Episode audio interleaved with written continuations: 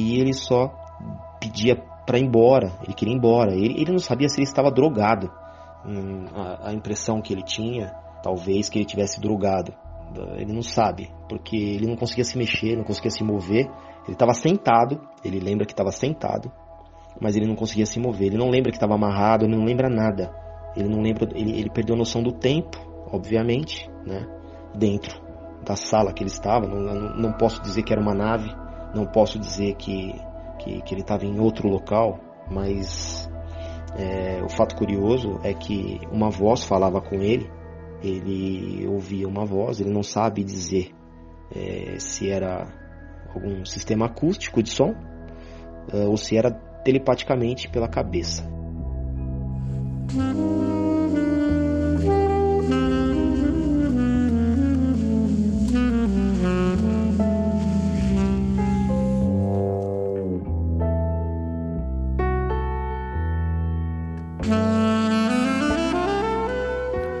Desviar, puxar, afastar, arrancar. Estes são alguns dos sinônimos de abduzir. Seja bem-vindo ao 22º Relato Flutuante e hoje você conhece Pedro da cidade de São Paulo. Contudo, se prepare para ser levado para um lugar muito mais distante do que a capital paulista. Eu sou Zero, seu anfitrião, e a seguir você fica com mais um pequeno relato de grande significado para nós e quem sabe para eles também. Explicáveis ou não, relatos ufológicos surgem aos montes, a cada dia, hora e minuto. Quantos deles você conhece? E quantos casos sequer são relatados? Ajeite seus fones de ouvido e esteja preparado para experimentar um deles agora. Oi, meu nome é Pedro Reis, sou de São Paulo, capital, e hoje quero contar uma história para vocês que aconteceu há mais ou menos, mais ou menos não, há 22 anos atrás, e que nunca mais eu esqueci dessa história. Uh, mas antes eu quero também contar para vocês, resumidamente, uh, o porquê que eu sou hoje assim interessado em assuntos ufológicos né? E, e isso é desde 91, de 1991, ano em que eu servi no serviço obrigatório da aeronáutica. E lá conheci muitas pessoas, muitas histórias, inclusive histórias, é, comentários ufológicos sobre discos voadores. E de lá para cá surgiu interesse, comecei a prestar mais atenção no céu, olhar mais para as estrelas e começar a observar e, e, e ver né? coisas estranhas acontecendo no céu. Hoje eu vou contar sobre a história que aconteceu exatamente há 22 anos atrás. Né? Bom, na época, quando eu fiquei sabendo dessa história, eu trabalhava com telefonia, nós vendíamos telefones celulares e nas horas vagas eu me atualizava vendo umas revistas sobre o, é, o assunto, né, ufológico, sobre discos voadores. Estava sempre me atualizando, né? E um dia desses, o meu chefe passa do meu lado e vê, né? Naquele momento que eu tô vendo uma dessas revistas, e no mesmo, no mesmo momento ele me chama para a sala dele. E lá ele fala que ele tem uma história para me contar. Porém, essa história não era ele que iria me contar. Ele iria pedir autorização para alguém para que essa, esse alguém me contasse essa história. Então ele falou assim, ele foi bem claro, ele falou, olha, eu vou falar com a pessoa e a história que ele tem para contar. Se ele contar para você como você gosta desse assunto, você vai ficar espantado. E eu, até então, sem saber o que, o que, o que seria, né? Falei, tudo bem, vamos lá. Aí ligou para a pessoa na sala dele, tudo isso que aconteceu, questão de sequência. Ele viu com a revista na mesa e já me chamou na sala é, no mesmo momento ligou para essa pessoa e falou com a pessoa pedindo autorização para ela se ela poderia contar a história para um outro, para uma outra pessoa que era um amigo dele, no caso eu. Né? A pessoa relutou em contar a história, ele insistiu e a pessoa falou tudo bem, eu vou contar. Nesse meio tempo, ele falou como já era próximo mais ou menos do horário do almoço, umas 11h30, Né? Ele falou, vamos até a empresa dele, não era tão longe, tá? Eu sou de São Paulo, capital, né? Vou falar só o bairro, né? Onde se passou. Na época foi em 1998. O bairro foi o bairro do Tatuapé. Não sei, talvez para quem não seja de São Paulo, é, não conheço o bairro. Mas enfim, uh, fomos até a empresa dessa pessoa que era amigo do meu chefe, né? E, e fomos anunciados. E antes de entrar na sala da pessoa que eu viria a conhecer, a pessoa veio ao nosso encontro antes de entrar na sala e pediu desculpas pra gente falou para a gente não levar a mal, mas ele iria nos revistar. Isso me deixou totalmente já é, é, em alerta, né? Mas é, eu falei, poxa, eu não tenho nada a perder, já estou aqui, vamos que vamos, quero saber qual que vai ser essa história. E ele revistou a gente, uma revista minuciosa, encostando a mão. E ele falou, olha, vocês não me levem a mal, pedindo desculpa para vocês, mas eu tenho que revistar vocês porque eu quero saber se vocês não têm nenhum equipamento de gravação com vocês. E aí eu fui ficando cada vez mais curioso, cada vez mais intrigado, né, com o que eu com que eu iria saber. Obviamente eu já comecei a desconfiar que seria algum assunto referente à ufologia, óbvio, né? Porque tudo levava a crer que seria um assunto desses. E aí entramos na sala, sentamos e ele começou a contar. E aí ele foi assim, direto, né?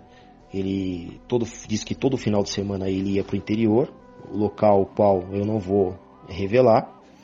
Né? Então, e, e toda sexta-feira ele trabalhava a semana toda e de sexta-feira ele visitava a família dele. E uma dessas sexta-feiras, à noite, ele só se recorda de estar na estrada e do nada ele, ele, ele quando ele voltou, recobrou né, os sentidos, ele estava numa sala toda branca. Uma sala que dentro dela, a impressão que ele tinha é que ele estava dentro do, de um aquário, uh, ou como se ele estivesse dentro da dentro da água, porque para tentar explicar é como se você quando toca num rio forma aquelas ondas e, e, e, e era isso que ele percebia. É como se ele estivesse dentro de um aquário. É, foi isso que ele falou, assim, a sensação. É, ele estava muito assustado.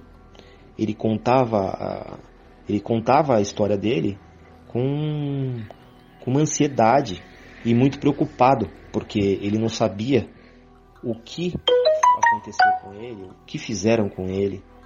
Ele estava muito preocupado com isso e o fato tinha se passado seis meses apenas que tinha acontecido isso. Meu chefe é, depois me contou que ele, ele resolveu me contar sobre esse assunto porque achou que eu pudesse ajudar o amigo dele, né? Já que eu tinha assim, é, talvez algumas informações a mais, né? Sobre o assunto que pudesse amenizar um pouco a preocupação dele. Porém, eu fiquei em êxtase. Eu fiquei totalmente embasbacado. A palavra mais certa talvez seja essa.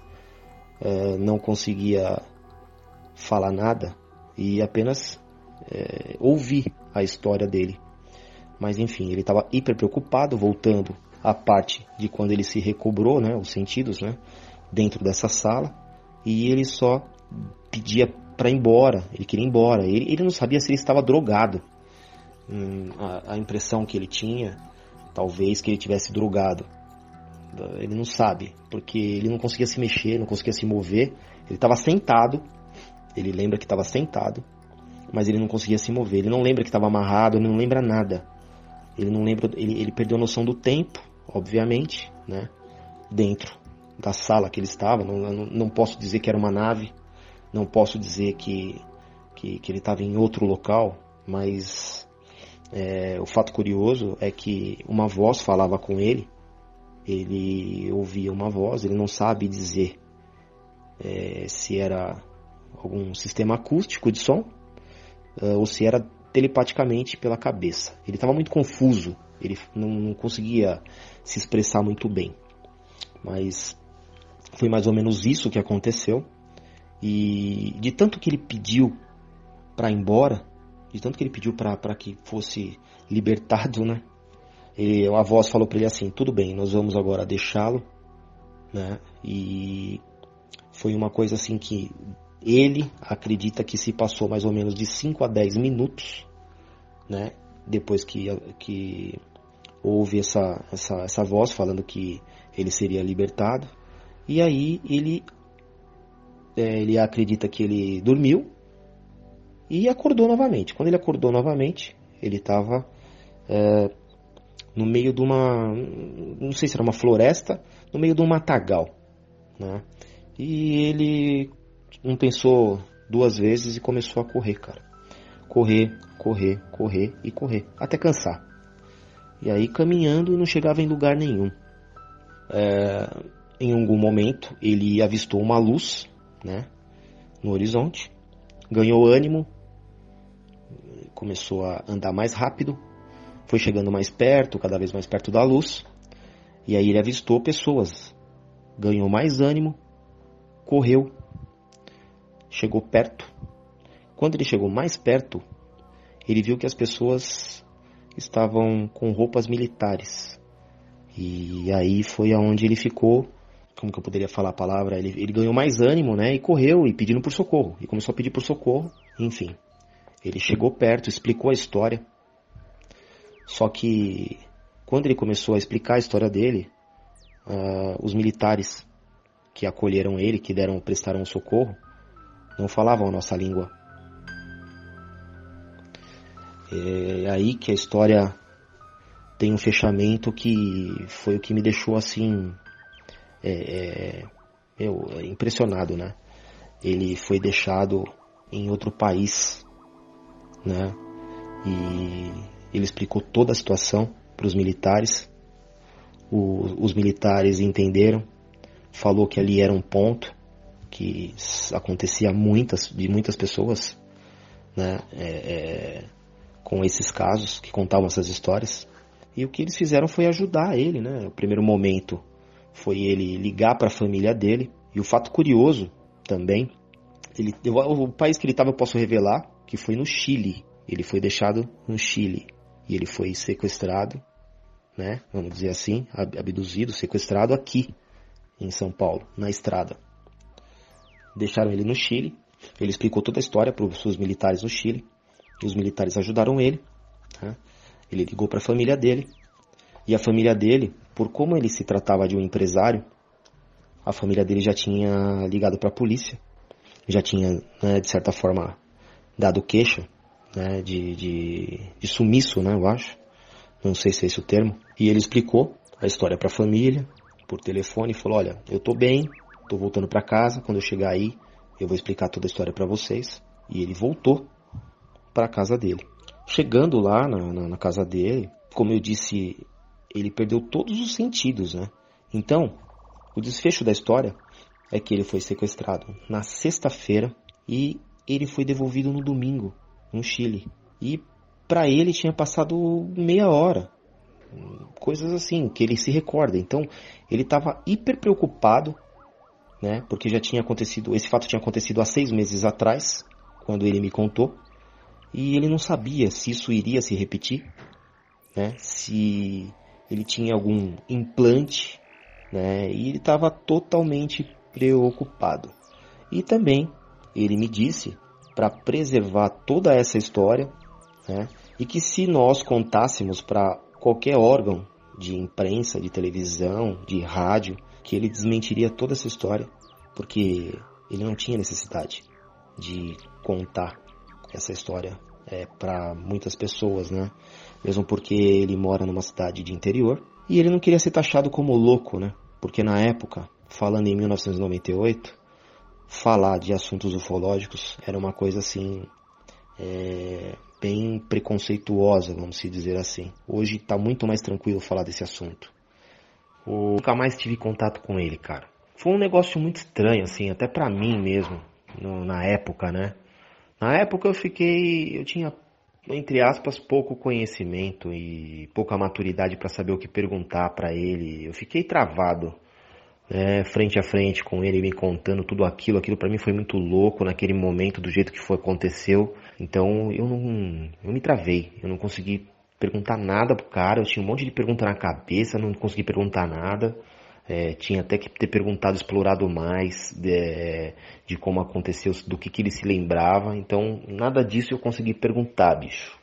E depois, eu não fui até a empresa dele mais, porque eu, depois eu com calma pensei, falei, porra, cara, eu preciso ir lá para falar com ele e tal, mas do jeito que ele foi, cara, assim, ele só contou mesmo por causa do, do, do meu chefe, por causa que ele pediu. E ele foi bem incisivo, cara. Ele falou: oh, meu, vocês vierem aqui com qualquer pessoa aqui de revista relacionada ao fato, pode esquecer, cara, eu não vou dar depoimento nenhum. Então ele não tinha interesse nenhum, cara, em divulgar a história e ele estava totalmente perdido e com medo, né, do que poderia acontecer com ele ainda. E essa é a minha história que eu tinha para contar a respeito desse caso. Gostaria de deixar também aqui uma informação a respeito como de lá para cá, desde 91, eu sou interessado nesse nesses assuntos ufológicos. Eu tenho um grupo também no Facebook que chama Curiosidade UFO. Quem tiver interesse pode chegar lá e pedir para participar, que a gente vai estar tá adicionando, né? Lá a gente é, posta assuntos ufológicos, obviamente, né? É, assuntos também sobre ciência, assuntos relacionados, né? À ufologia. E quem tiver interesse, está totalmente aberto aí a entrar no grupo, tá bom? Essa era a história que eu tinha para contar e muito obrigado aí Obrigado a todos.